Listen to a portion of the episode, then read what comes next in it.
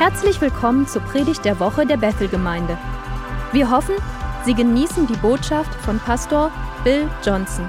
Mehr Informationen zu diesem Podcast sowie weitere Ressourcen finden Sie unter bethel.com. Ich glaube, dass Gott es so eingerichtet hat, dass Sie an einem Sonntag auftauchen, an dem wir ein Familientreffen haben weil wir in der letzten Woche durch eine der herausforderndsten Wochen unseres Lebens gegangen sind. Es ist wichtig, dass ich mir zumindest die erste Predigthälfte Zeit nehme und einfach mit Ihnen über diese Reise, diesen Prozess spreche, in dem wir uns befinden. Ich werde damit beginnen, etwas vorzulesen, das Dan geschrieben hat, um unsere Haltung als Gemeindefamilie zu repräsentieren. Sie werden es hier drin hören. Falls Sie ein Gast sind und nicht wissen, was vor sich gegangen ist, in einem Moment werden Sie es wissen. Seit wir die Nachricht von dem plötzlichen Tod der zweijährigen Olive Heiligenthal erhalten haben, haben wir nach einem Wunder von Gott gestrebt, um sie von den Toten aufzuerwecken. Uns ist bewusst, dass dies außerhalb der Norm ist, aber genau das ist es ein Wunder. Es liegt außerhalb der Box von Natur und unserer Macht. Wie die Bibel bezeugt, ist Gott der Gott des Vernünftigen, Wahrscheinlichen und Möglichen. Ebenso wie der Gott des Unvernünftigen, Unwahrscheinlichen und Unmöglichen. In diesem Prozess haben wir Gott gebeten, unseren Herzenswunsch zu erfüllen, sein Königreich in großer Macht manifestiert zu sehen. Wenn Sie ein Freund Gottes sind und wissen, dass er Ihr himmlischer Vater ist, vertrauen Sie ihm und bitten um große, ausgefallene Wunder. Als eine Gemeinde kämpfen, singen und bezeugen wir seit über 50 Jahren Gottes Kraft zu retten, zu heilen und zu befreien. Es ist normal für uns, um Dinge zu bitten, ihm zu vertrauen und dann seinen Namen zu verherrlichen, unabhängig vom Ergebnis. Darum geht es im Leben mit einem König. In dieser Situation ist Trauer nicht vermieden worden, da wir alle seit dem Moment, als wir die Nachricht erhalten haben, getrauert haben. Glaube ist nicht die Verleugnung der Fakten oder unserer Emotionen. Es ist das Wissen, dass Gott sich kümmert und in ihrer Mitte eingreift. Hier ist, wo wir sind. Olive ist nicht auferweckt worden. Der Durchbruch, den wir gesucht haben, ist nicht gekommen. Mit demselben Herzen des völligen Vertrauens in Gottes Güte empfangen wir den Trost des guten Hirten, während Andrew, Kelly und Olives große Schwester Elsie, ihre Familie und unsere Gemeinde gemeinsam durch das Tal des Todesschattens gehen. Psalm 23. Und so bewegen wir uns auf einen Gedenkgottesdienst und eine Feier ihres Lebens zu. Unsere Gemeinschaft ist von der Tragödie von Olives Tod schwer getroffen. Während wir durch diese schweren Zeiten gegangen sind, sehen wir mit Dankbarkeit, dass Glaube, Hoffnung und Liebe die Antwort waren. Der Herr verschwendet nichts. Er wird Kopfschmuck statt Asche bringen. Jesaja 61,3. Die Freude unseres Glaubens ist, dass obwohl wir das Wunder der Auferweckung von Olive nicht gesehen haben, sie in der Gegenwart Gottes lebendig ist. Ihre Mama und Papa werden sie wiedersehen und auch wir werden uns ihr eines Tages in der Auferstehung anschließen. Gläubige wissen, dass der Himmel voller Heimkehr, Wiedervereinigung, Feiern und Anbetung und Freude ist. Er ist gut, alle Zeit. Wir danken Ihnen für Ihre anhaltenden Gebete für diese Familie. Amen. Das ist die Art von Haltung, die wir eingenommen haben. Der christliche Glaube gründet sich auf die Auferstehung Jesu. Paulus sagte, wenn Christus nicht auferweckt ist, sind wir die elendsten von allen Menschen. Es ist tatsächlich die felsenfeste Grundlage, dass Jesus von den Toten auferweckt wurde. Aber nicht nur wurde er von den Toten auferweckt. Die Schrift sagt uns, dass er selbst Menschen von den Toten auferweckt hat. Tatsächlich sehen wir im Alten Testament Menschen, die von den Toten auferweckt wurden. Elia hat es bei einer Gelegenheit versucht und es hat nicht funktioniert. Also blieb er hartnäckig, machte weiter und das Kind wurde auferweckt. Der Schrift ist, der Punkt ist, dass es in der Schrift als ein Beispiel ist. Er schafft mit seinem Lebensstil einen Präzedenzfall. Er schafft einen Präzedenzfall mit seinem Lebensstil. Jede Beerdigung, an der Jesus teilnahm, ruinierte er, einschließlich seiner eigenen. Auferstehung ist also im Herzen von Jesu Verhalten, aber sie ist auch in seinem Befehl an diejenigen, die ihm folgen. In Matthäus 10, Vers 8 befahl er denen, die ihm folgten, Kranke zu heilen, Tote aufzuerwecken, Aussätzige zu reinigen, Dämonen auszutreiben. Manche sagen, nun, das ist nur für diese Gruppe von Jüngern. Aber das ist einfach nicht wahr. Im Missionsbefehl lehrte Jesus und sagte, geht hin in die ganze Welt und predigt das Evangelium. Lehrt sie, alles zu bewahren, was ich euch geboten habe. Was hat er sie gelehrt? Die Toten aufzuerwecken. Das heißt, es soll in jede nachfolgende Generation gehen. Nur weil es nicht üblich ist, heißt es nicht, dass es nicht normal ist. Just because resurrection from the dead is not common nur weil Auferstehung von den Toten nicht üblich ist, heißt es nicht, dass es nicht normal ist. Dankenswerterweise ist in den letzten Jahren in verschiedenen Teilen der Erde für liebe Freunde von uns üblich geworden. Es ist erstaunlich, wie viele Leute Ratschläge zur Auferweckung von Toten haben, die nie die Toten auferweckt haben.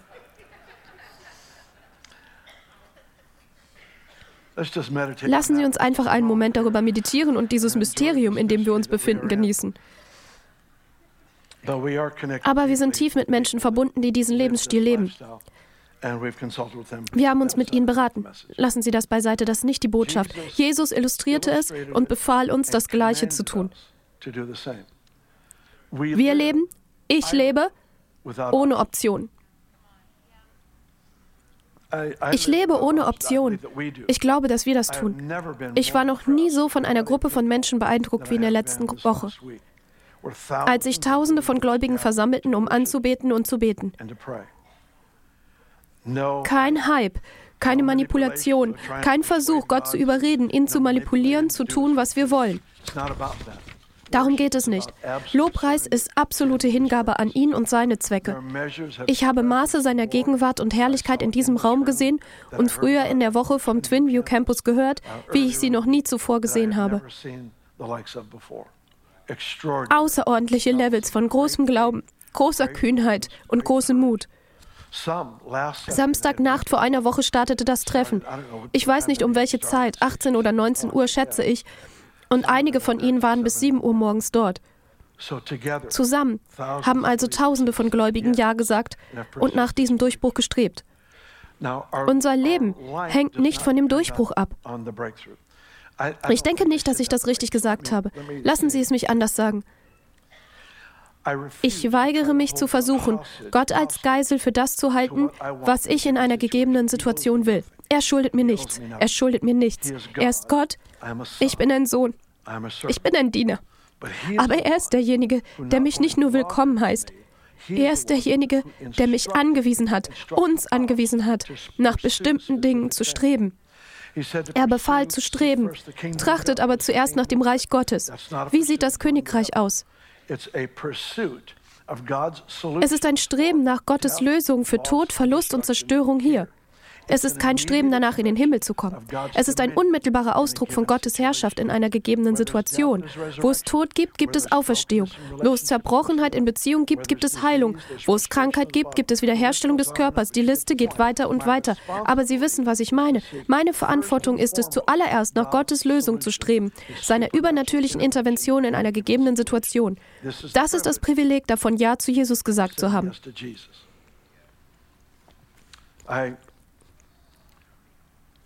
Ich habe eine Geschichte gelesen. Das ist viele Jahre her. Ich habe es im Lauf der Jahre hier einige Male geteilt. Aber ich habe eine Geschichte über einen Mann gelesen, der ein sehr ehrgeiziger und großer Athlet war. Er hatte einen sehr schrecklichen, schrecklichen Unfall und verlor am Ende ein Gliedmaß. Er verlor einen seiner Arme. Nachdem er sich von dieser Verletzung erholt hatte und geheilt war, hatte er immer noch diesen Wettbewerbsdrang und wollte sportlich involviert sein. Also recherchierte er und versuchte herauszufinden, welche Sportart er mit nur einer Hand ausüben konnte. Am Ende griff er die Sportart Handball auf. Hat das schon mal jemand gespielt? Es ist schmerzhaft. Es ist, ich weiß nicht, sie schlagen einen Ball, der ungefähr so hart wie ein Golfball ist, mit ihrer Hand. Und über ihrer Hand haben sie eine dünne kleine Lederschicht. Das funktioniert bei mir nicht. Ich habe es einmal gespielt, das reicht. Ich habe es aus meinem System herausbekommen. Schlagen Sie einfach diesen Ball. Es ist wie Racquetball, nur dass man den Ball mit der Hand schlägt. Er hat also diese Sportart aufgegriffen und er wurde tatsächlich ziemlich gut. Er wurde so gut, dass er durch seine Zeit, in der er Spitzenleistungen dieser Sportart anstrebte, Champion seines Vereins wurde. Und als der Champion seines Vereins wurde er für die Staatsmeisterschaft aufgestellt und er landete im Finale und gewann schließlich die Staatsmeisterschaft als der führende Spieler in seinem Staat.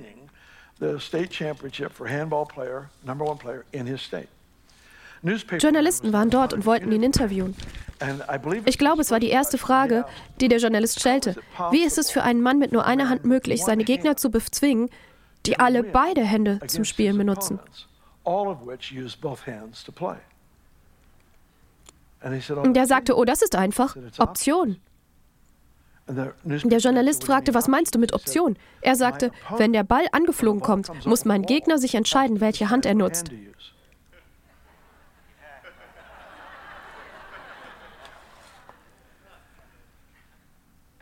Wir haben unsere Optionen auf die eine Sache reduziert, die Jesus geboten hat. Trachtet aber zuerst nach dem Reich Gottes und nach seiner Gerechtigkeit. Wir haben keine Liste von Optionen. Wir haben eine. Wir tun, was er sagt. Punkt.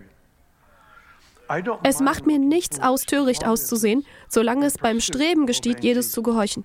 Wenn es beim Streben, Jesus zu ehren und zu gehorchen geschieht, ist das für mich in Ordnung. Das Fazit ist, dass wir nicht wissen, was wir tun. Es gibt keine Gebrauchsanweisung. Wie lange beten Sie? Beten Sie für eine Stunde? Beten Sie für einen Tag? Wissen Sie, Elia hat versucht, einen jungen Mann aufzuwecken und es hat beim ersten Mal nicht funktioniert. Also musste er es noch einmal versuchen. Es gibt einen Präzedenzfall für Beständigkeit in Gebeten. Lukas 18, Vers 1 spricht über den Wert, Gottes Wert für Ausdauer in Gebet. Sie gelangen ans Ende von Hebräer Kapitel 10 und sie finden heraus, wie Gott ausdauernden Glauben schätzt. Es bedeutet festzuhalten, bis der Durchbruch kommt. Wir haben also einen biblischen Präzedenzfall standzuhalten, aber ich habe keine Gebrauchsanweisung, die sagt, einen Tag, zwei Tage, drei. Jesus hat Lazarus am vierten Tag auferweckt. Wir haben also nicht nur einen Präzedenzfall für das Streben nach der Auferstehung der Toten, sondern auch über eine lange Zeitspanne hinweg gewissenhaft auszuharren. Und das haben wir diese Woche getan. Und ich möchte die Hunderte, tatsächlich Tausende von Ihnen würdigen, die sich zu verschiedenen Zeiten während der Woche versammelt und Lobpreis gemacht haben. Lobpreis ist keine Zeit, in der man Gott manipuliert. Es ist keine Zeit, in der man sagt, ich tue das und du tust das für mich. Es bedeutet wörtlich, ich lege mich selbst auf den Altar, um nach deinen Zwecken zu streben. Darum sind wir hier. Wir haben gemeinsam als Familie Ja gesagt. Und das bedeutet, es ist automatisch. Es ist keine Option. Wir haben keine Option, wenn ein Kind stirbt, einfach zu sagen, nun, so ist das Leben. Die Souveränität Gottes. Wir haben, ich habe große Schwierigkeiten mit dieser Definition von Gottes Souveränität. Jesus hat die Toten auferweckt. Hat er die Souveränität Gottes verletzt? Hatten wir eine Situation, in der der Vater das eine und Jesus das Gegenteil wollte? Das ist ein zweites Haus. Dieses Haus kann nicht bestehen. Stattdessen sehen wir, wie Jesus die Toten auferweckt, weil nicht jeder, der stirbt, in Gottes Timing stirbt.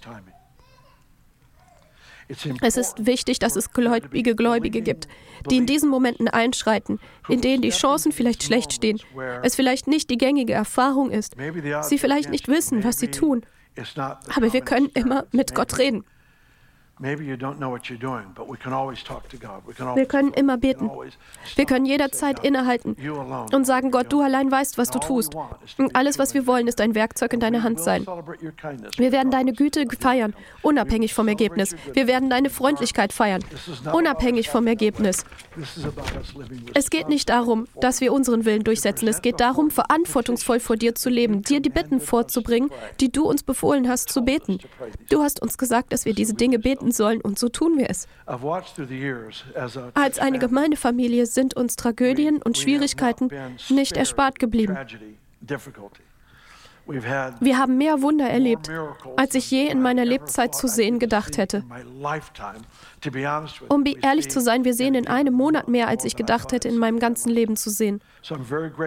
Und ich bin sehr, sehr dankbar dafür. Aber weil so viele für ein Wunder hierher kommen, sind wir auch großem Schmerz, großem Kummer ausgesetzt. Diese Erfahrung ist uns nicht erspart geblieben. Aber was ich über die letzten 20 Jahre bemerkt habe, ist, dass die, die den Durchbruch nicht erhalten haben und dennoch die Schwierigkeit am besten ertragen haben, diejenigen waren, ein felsenfestes Fundament namens die Güte Gottes hatten. Es war nicht der Text zu einem Lied, nicht ihr Amen zu einer Predigt. Es war die Tatsache, mit der brennenden Überzeugung zu leben, dass Gott gut ist und immer gut ist. Wir haben die Verheißung in der Schrift, dass denen, die Gott lieben, alle Dinge zum Guten mitwirken, denen, die nach seinem Vorsatz berufen sind. Römer 8. Was für ein großartiger Vers. Wussten Sie, dass dieser Vers völlig unnötig wäre, wenn in dem Moment, in dem wir beten, alles so geschieht, wie wir es uns wünschen?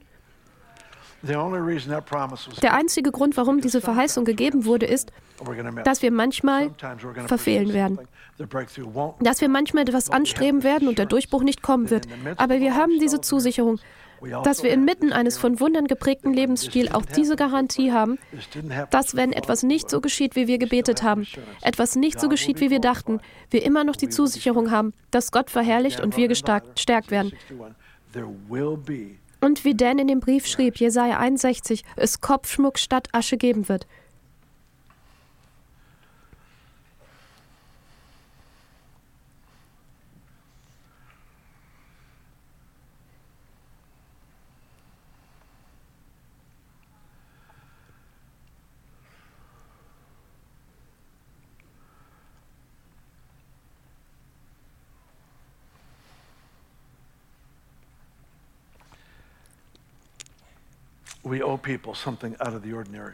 Wir schulden den Menschen etwas Außergewöhnliches. Niemand ist von religiöser Routine beeindruckt. Niemand. Nicht einmal die, die darin stecken.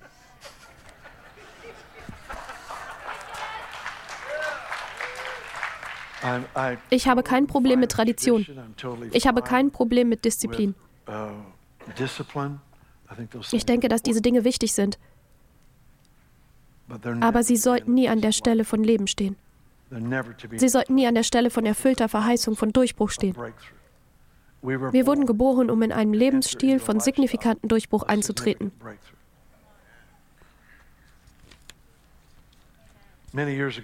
Uh, Chris hat mich gebeten, diese Geschichte zu teilen. Vor vielen Jahren, als ich in Weaverville war, predigte Dick Joyce an einem Sonntagmorgen.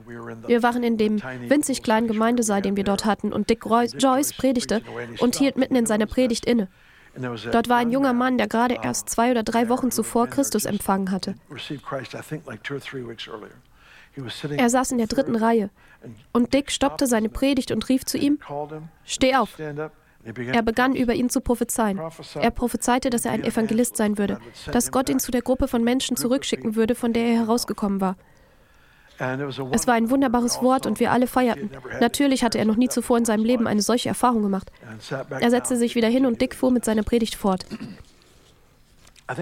Eine kurze Zeit später, ich glaube es waren zwei Wochen, wurde dieser junge Mann in einen Unfall verwickelt. Er war auf einem Holzdeck und arbeitete mit einer großen Maschine.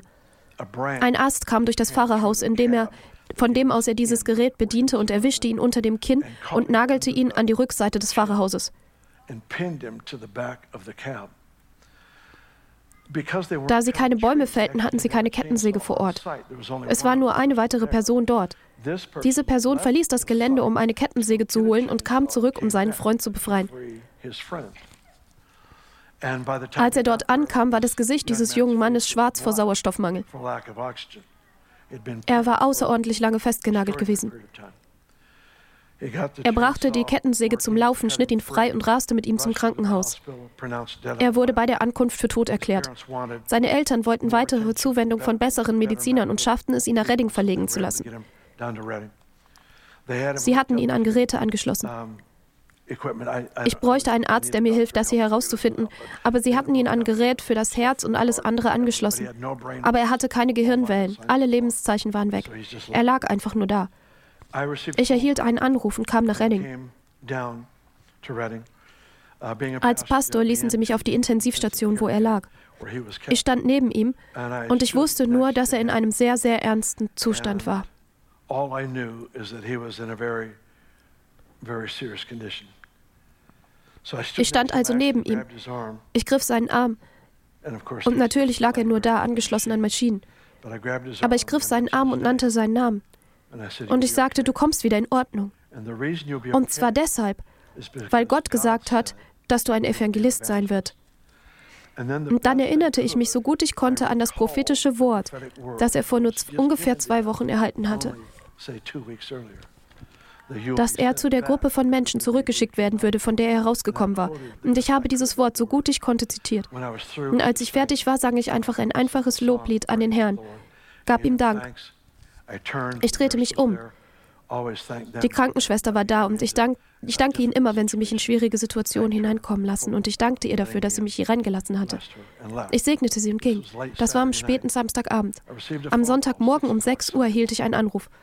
Sie sagten, er ist wach, er sitzt aufrecht im Bett, alles ist in Ordnung. Er ist völlig normal. Alles ist in Ordnung.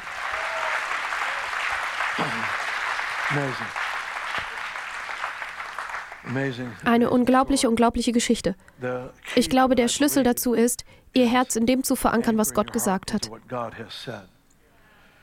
Dies wird eine Art Brücke schlagen zwischen dem, worüber ich mit Ihnen sprechen muss, und der Geschichte, die wir in wenigen Minuten zumindest teilweise lesen werden. Als der Engel des Herrn zu Maria sprach, denn mit Gott ist nichts unmöglich. Sagen Sie das mit mir. Denn mit Gott ist nichts unmöglich. Sagen Sie es noch einmal. Denn mit Gott ist nichts unmöglich. Ein letztes Mal. Denn mit Gott ist nichts unmöglich. Jack Taylor erzählte uns vor Jahren, wie dieses Wort im Griechischen geschrieben wird und wie es übersetzt werden kann. Das hat mein Leben wirklich geprägt. Ich habe es unzählige Male mit Ihnen geteilt, aber lassen Sie es mich noch einmal für diejenigen tun, die sich vielleicht nicht daran erinnern. Das Wort nicht setzt sich tatsächlich aus zwei Wörtern zusammen. Es ist das Wort Nein und das Wort Rema. Rema ist ein Wort, das sich spezifisch auf ein frisch gesprochenes Wort Gottes bezieht, auf das, was im Augenblick gesprochen wird. Also kein frisch gesprochenes Wort Gottes wird unmöglich sein. Das Wort unmöglich an dieser Stelle bedeutet eigentlich ohne Fähigkeit. Jack sagte uns, dass der Vers tatsächlich so übersetzt werden kann. Kein frisch gesprochenes Wort Gottes kommt jemals zu ihnen, das nicht seine eigene Fähigkeit in sich trägt, sich zu erfüllen. Wow. Kein frisch gesprochenes Wort Gottes kommt jemals zu ihnen, das nicht seine eigene Fähigkeit in sich trägt, sich zu erfüllen. Das Weizenkorn hat eine Fähigkeit, die der Boden nicht hat. Es hat die Kapazität zu produzieren. Der Boden ist die Atmosphäre. Er hilft uns, eine Atmosphäre bereitzustellen. Aber der Same selbst hat Kraft. Gottes Wort ist der Same, der Leben bringt. Sie und ich wurden ins Leben gerufen, als wir auf seine Einladung zur Rettung antworteten. Er hat zu ihnen gesprochen und sie haben geglaubt. Wir riefen den Namen des Herrn an und wurden errettet.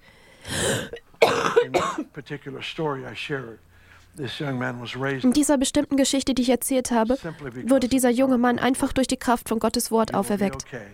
Du kommst wieder in Ordnung, weil Gott sagte, dass du ein Evangelist sein wirst. Wir lernen. Die meiste Zeit über weiß ich nicht, was ich tue. Ich finde Trost darin, weil ich mich umsehe und sehe, dass auch Sie nicht wissen, was Sie tun. Es wird für mich sehr offensichtlich, dass wir zusammen ratlos, aber glücklich sind. Ratlos, aber glücklich.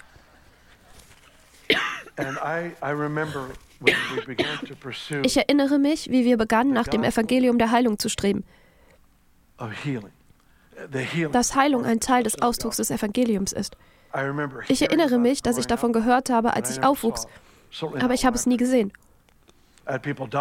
Sicherlich nicht, wenn ich betete. Ich erlebte, wie Menschen starben. Ich hatte die Gabe der Ewigkeit. Aber ich sah nie, wie sie geheilt wurden. Heute ist das sehr verbreitet. Sehr normal. Mein Aufschrei ist, dass das nächste Auferstehungen sind, dass sie von selten und nur auf ausländischem Boden hierher kommen.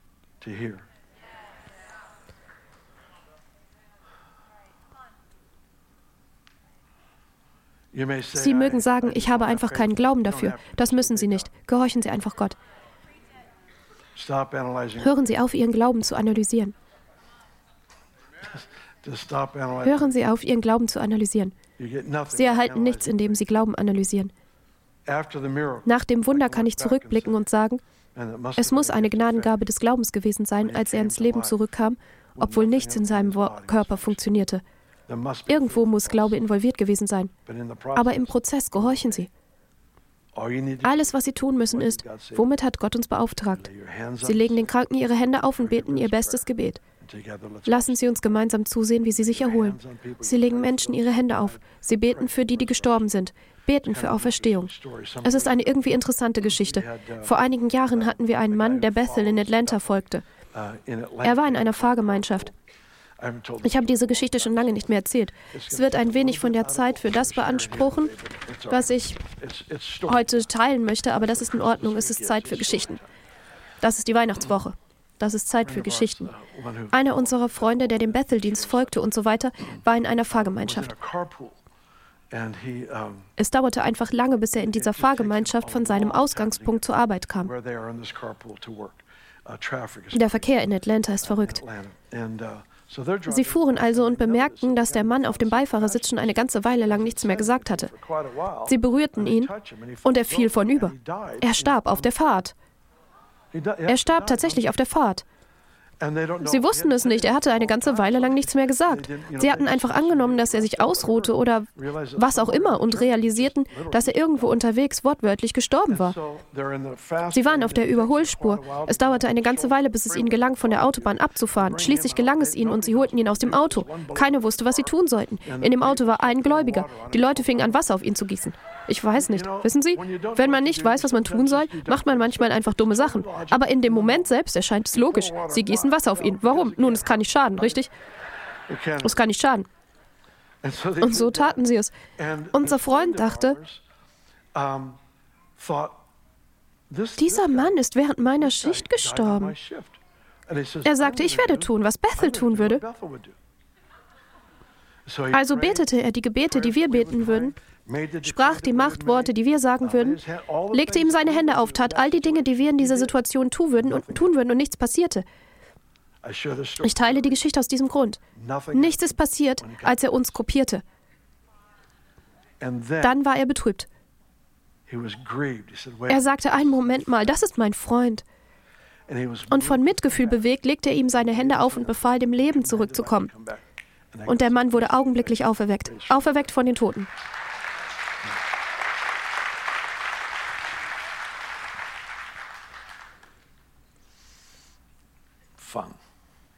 Spaß. Sie kommen nicht weit, indem sie andere imitieren, aber sie kommen sehr weit, wenn sie hören, was Gott sagt. Sie von Mitgefühl bewegt werden. Sie die Dekrete machen, die er macht. Wir befinden uns auf einer Reise. Wir wissen nicht immer, was wir tun, aber wir haben den Ruf nach dem einen Arm angenommen. Keine Option. Das ist es, was wir tun.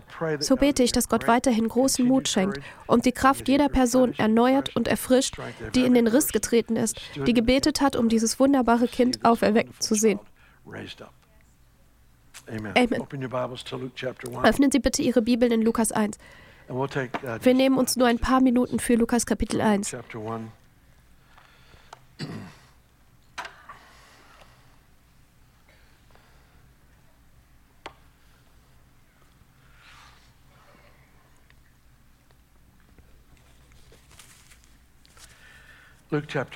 Lukas Kapitel 1. Wir werden einige der Verse überspringen, die ich in den vorherigen Gottesdiensten gelesen habe. Lukas Kapitel 1, Vers 26.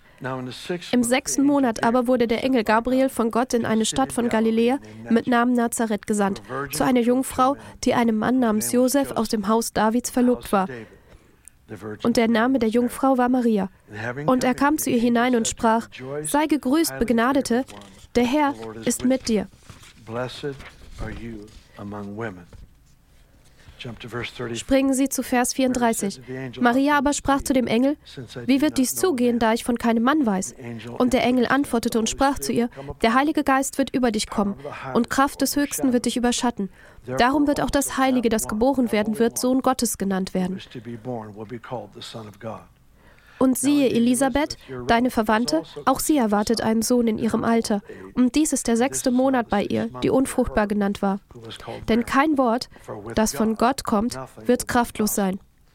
Maria aber sprach, siehe, ich bin die Magd des Herrn, es geschehe mir nach deinem Wort. Dieser spezielle Vers, Vers 38, ist ein Vers, bei dem mein Herz jedes Mal, wenn ich durch Lukas gehe und diese Stelle lese, Luftsprünge macht. Wir hatten früher ein Lied. Wir sollten wahrscheinlich ein neues Lied mit diesem Vers darin schreiben. Es geschehe mir nach deinem Wort. Im Grunde sagt es folgendes.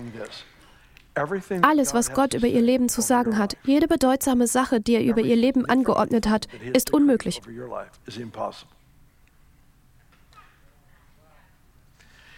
Er allein befiehlt ihnen zu heilen, obwohl sie nicht heilen können.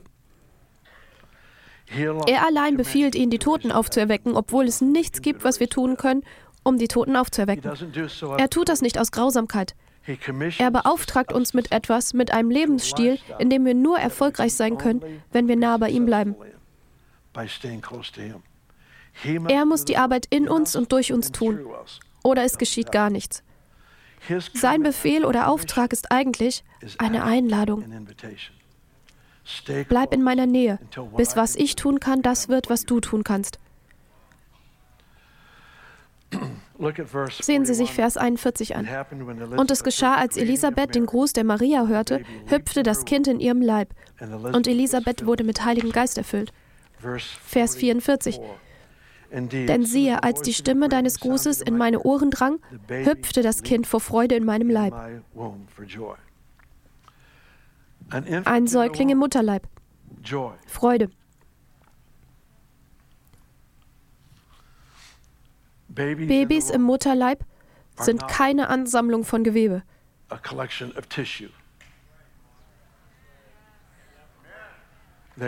Sie sind lebendige Menschen, die Freude, Schmerz und alle Dinge des Lebens erfahren. Als Jesus in Marias Bauch in den Raum kam, als Maria den Raum betrat und Elisabeth grüßte, hüpfte Johannes in Elisabeths Bauch vor Freude. Sein Grund zum Leben war gerade in den Raum gekommen und es setzte Freude frei. Wir stellen uns Johannes den Täufer als alles andere als freudig vor, aber sein ganzes Leben begann in Freude. But his entire life started in joy.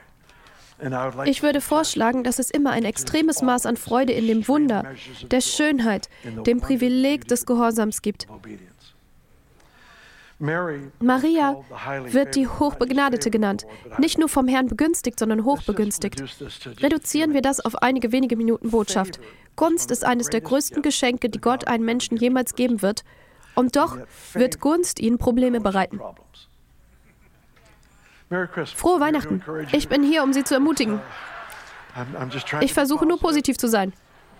Aber hier ist die Realität. Die Realität ist, dass jene Gunst, die sie dazu positioniert, zu werden, was Gott beabsichtigt hat, Gunst, die sie und mich befähigt, den Menschen um uns herum effektiv zu dienen, wird bei anderen Menschen Eifersucht, Kritik und so weiter hervorrufen. Wenn sie sich rächen, haben sie ihre Decke von Reife und Entwicklung im Bereich von Gunst offenbart. Es ist die Fähigkeit, Widerstand zu benutzen, um weich und demütig vor dem Herrn zu bleiben, die den Glasdeckel, die Decke über der Entwicklung unseres persönlichen Lebens entfernt.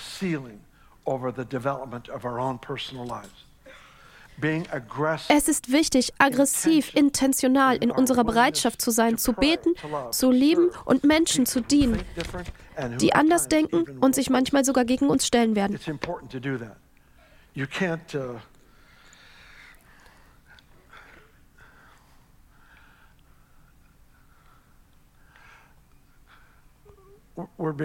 Diese Predigt wird aufgezeichnet, aber ich werde es trotzdem sagen. Wissen Sie, wir können fast nicht niesen, ohne dass es Schlagzeilen macht. Aber wenn Sie mit dieser Art von Paranoia leben, werden Sie die Dinge herunterregeln bis auf das, was menschlich Sinn ergibt, statt auf das, was im Königreich Sinn macht. Ich möchte keine Entschuldigungen für irgendwelche menschlichen Dummheiten machen. Ich verstehe, dass es das gibt, aber wir wurden von Gott berufen. Das Beispiel, das Jesus gesetzt hat, ist eine Berufung, zu der ich Ja gesagt habe. Die Realität ist, dass ich es vielleicht niemals gut machen werde. Ich habe nur nicht das Recht, den Auftrag zu ändern. Oftmals, tatsächlich denke ich meistens, reduzieren Menschen in der Gemeinde ihren Auftrag auf das, was sie tun können.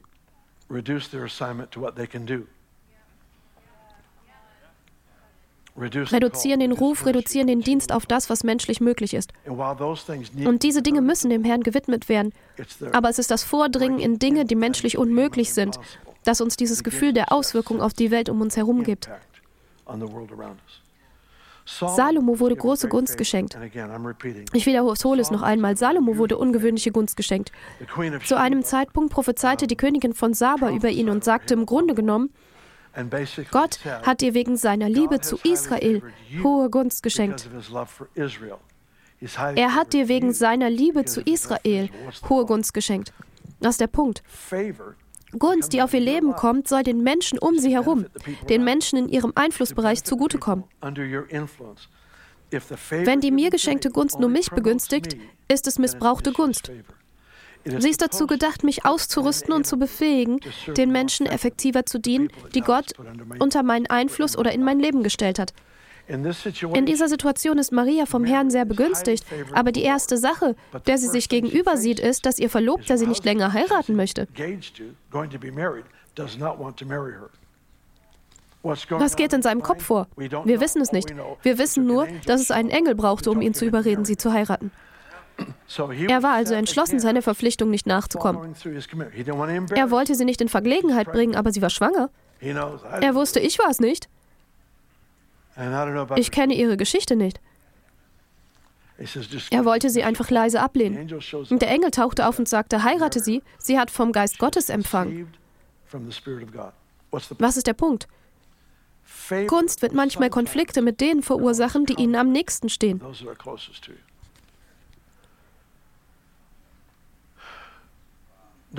Benehmen Sie sich nicht wie ein Märtyrer. Reißen Sie sich zusammen. Reißen Sie sich zusammen. Rennen Sie nicht um andere Leute in der Stadt herum, um aufzuzählen, welche Arten von Widerstand Sie sich gegenüber sehen. Stopp, stopp. Reißen Sie sich zusammen. Nur die Einstellung des Herzens, das Bekenntnis des Mundes, damit, damit Sie vorrücken, so wie ein Segelboot gegen den Wind vorrückt. Rücken Sie vor in das, was Gott sagt und tut, denn, Kunst ist, denn Gunst ist dazu gedacht, zu größerer Gunst zu führen. Alles, was Gott im Königreich tut, ist dazu gedacht, Zunahme und Wachstum zu bringen. Maria wird als Hochbegnadete vom Herrn bezeichnet, aber sie hatte auch großen Widerstand. Sie wurde schwanger. Das kann man nur eine Weile lang verbergen. Es beeinflusst, wie man geht. Alles an Gunst zeigt sich schließlich irgendwie. und man wird zur Zielscheibe von, warte mal, sie ist nicht verheiratet. Es war ein legitimes Wunder Gottes. Und doch verursachte es ihr Konflikte. Die Gnade zu haben, durch Konflikte und Schwierigkeiten zu gehen, ist ein Teil dessen, was Gott tut, um uns für größere Gunst vorzubereiten.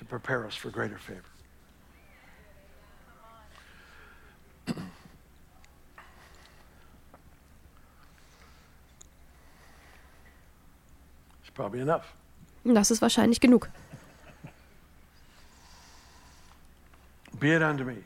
Es geschehe mir nach deinem Wort. Ich habe dieses Gebet, ich weiß nicht wie oft gebetet. Wahrscheinlich hundertmal oder öfter in meinem Leben, wenn ich zu etwas gekommen bin, das der Herr spricht. Weil es diese Partnerschaft gibt, die wir mit weichem Herzen eingehen. Partnerschaft, die wir mit dem eingehen, was Gott über unser Leben verkündet. Ich kann es nicht geschehen lassen. Aber Hingabe ist mein Weg in Durchbruch. Hingabe ist mein Weg, mich selbst auszuliefern in die Manifestation von Durchbruch. Ich bete für jeden in diesem Raum, dass das unmöglichste Wort über ihrem Leben, der Auswirkung, das unmöglichste Wort über ihrer Familie sich in dieser Zeit erfüllt.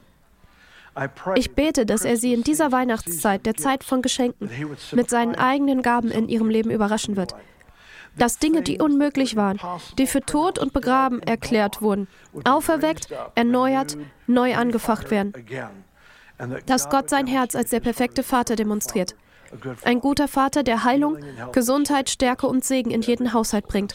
Das ist mein Schrei.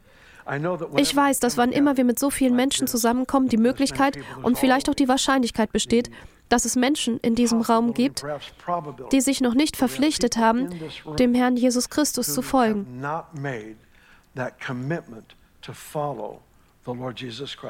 Diese Verpflichtung, ein Jünger des Herrn zu sein, einer zu sein, der Ja sagt, zu seiner Führung, zu seinen Dekreten, seinen Geboten, sich von der Sünde abzuwenden, um ihm nachzufolgen. Da ist diese Einladung, die Woche um Woche gegeben wird. Ich glaube, dass der Herr die Voraussetzungen dafür geschaffen hat, dass jeder, der hier ist, hier ist. Wenn Sie diese Verpflichtung, dieses Bekenntnis des Glaubens gegenüber dem Herrn Jesus Christus noch nie gemacht haben und es gerne tun würden, dann möchte ich sagen, tun Sie es genau jetzt. Tun Sie es, indem Sie einfach Ihre Hand heben. Das Gleiche gilt für jeden, der online zusieht. Die gleiche Sache. Antworten Sie dem Herrn einfach in Ihrem Zuhause. Ich möchte jeden hier fragen. Jeder hier, der sagen möchte, ich will Jesus zu meinem Herrn machen. Gleich hier drüben ist jemand. Noch jemand? Heben Sie bitte Ihre Hand. Ja, noch jemand dort hinten. Wunderschön. Noch jemand? Wunderschön. Sonst noch jemand? Sehr schnell. Ich will sicher gehen, dass ich jeden gesehen habe. Wissen Sie, das ist das größte Wunder von allen. Seien wir ehrlich, dass wir tatsächlich durch Gottes Vergebung und seine beständige Gegenwart, den Heiligen Geist, verändert und transformiert werden können. Stehen Sie bitte auf, wir werden zusammen beten. Lassen Sie mich um Folgendes bitten. Da sind mindestens zwei Leute, deren Hände ich gesehen habe. Direkt hier vorne zu meiner Linken wird ein Banner aufgerichtet werden. Ich glaube, darauf steht, fang hier an. Ich möchte diese zwei Leute und jeden, der sich anschließen möchte, bitten, ihren Sitzplatz zu verlassen und sich auf den Weg nach vorn zu machen. Wir haben hier Freunde, die wir kennen und denen wir vertrauen. Sie werden mit ihnen beten. Falls die Person, die ihre Hand gehoben hat, ihr Freund oder ein Familienmitglied ist, begleiten Sie sie bitte nach vorn. Wenn gleichzeitig bitte auch das Gebetsteam nach vorne kommen könnte. Wenn sich bitte auch das Gebetsteam schon auf den Weg nach vorn machen könnte. Ich hätte gern, dass ihr hier schon bereit steht, um für Menschen zu beten. Strecken Sie bitte Ihre Hände vor sich aus. Chris Gore wird gleich hier raufkommen und abschließen. Lassen Sie mich nur ganz kurz für Sie beten. Noch einmal, jeder, der seine Hand gehoben hat, bitte kommen Sie hier nach vorne und reden Sie mit unserem Team, weil ich möchte, dass Sie mit ihnen beten. In Ordnung, strecken Sie bitte Ihre Hände vor sich aus. Lassen Sie uns beten. Vater, ich bitte dich, dass du in dieser Zeit einen Geist des Durchbruchs über jedem Haushalt, über jeder Person freisetzt. Dass Wunder in dieser Zeit normal sein werden und dass du uns hilfst, in biblischer Weise zu trauern. Ich bete in Jesu mächtigen Namen. Hilf uns, Trauer als ein Geschenk Gottes anzunehmen. Ich bitte darum in Jesu Namen. Amen. Trauer kann zu Unglauben führen oder ihnen die Zuneigung des Herzens Gottes einbringen. Unglaube ist der Weg, den sie nicht einschlagen wollen. Diese Art von Trauer finden Sie in Markus 16. Die Jünger glaubten nicht, dass Jesus von den Toten auferweckt wurde, weil sie in Trauer waren.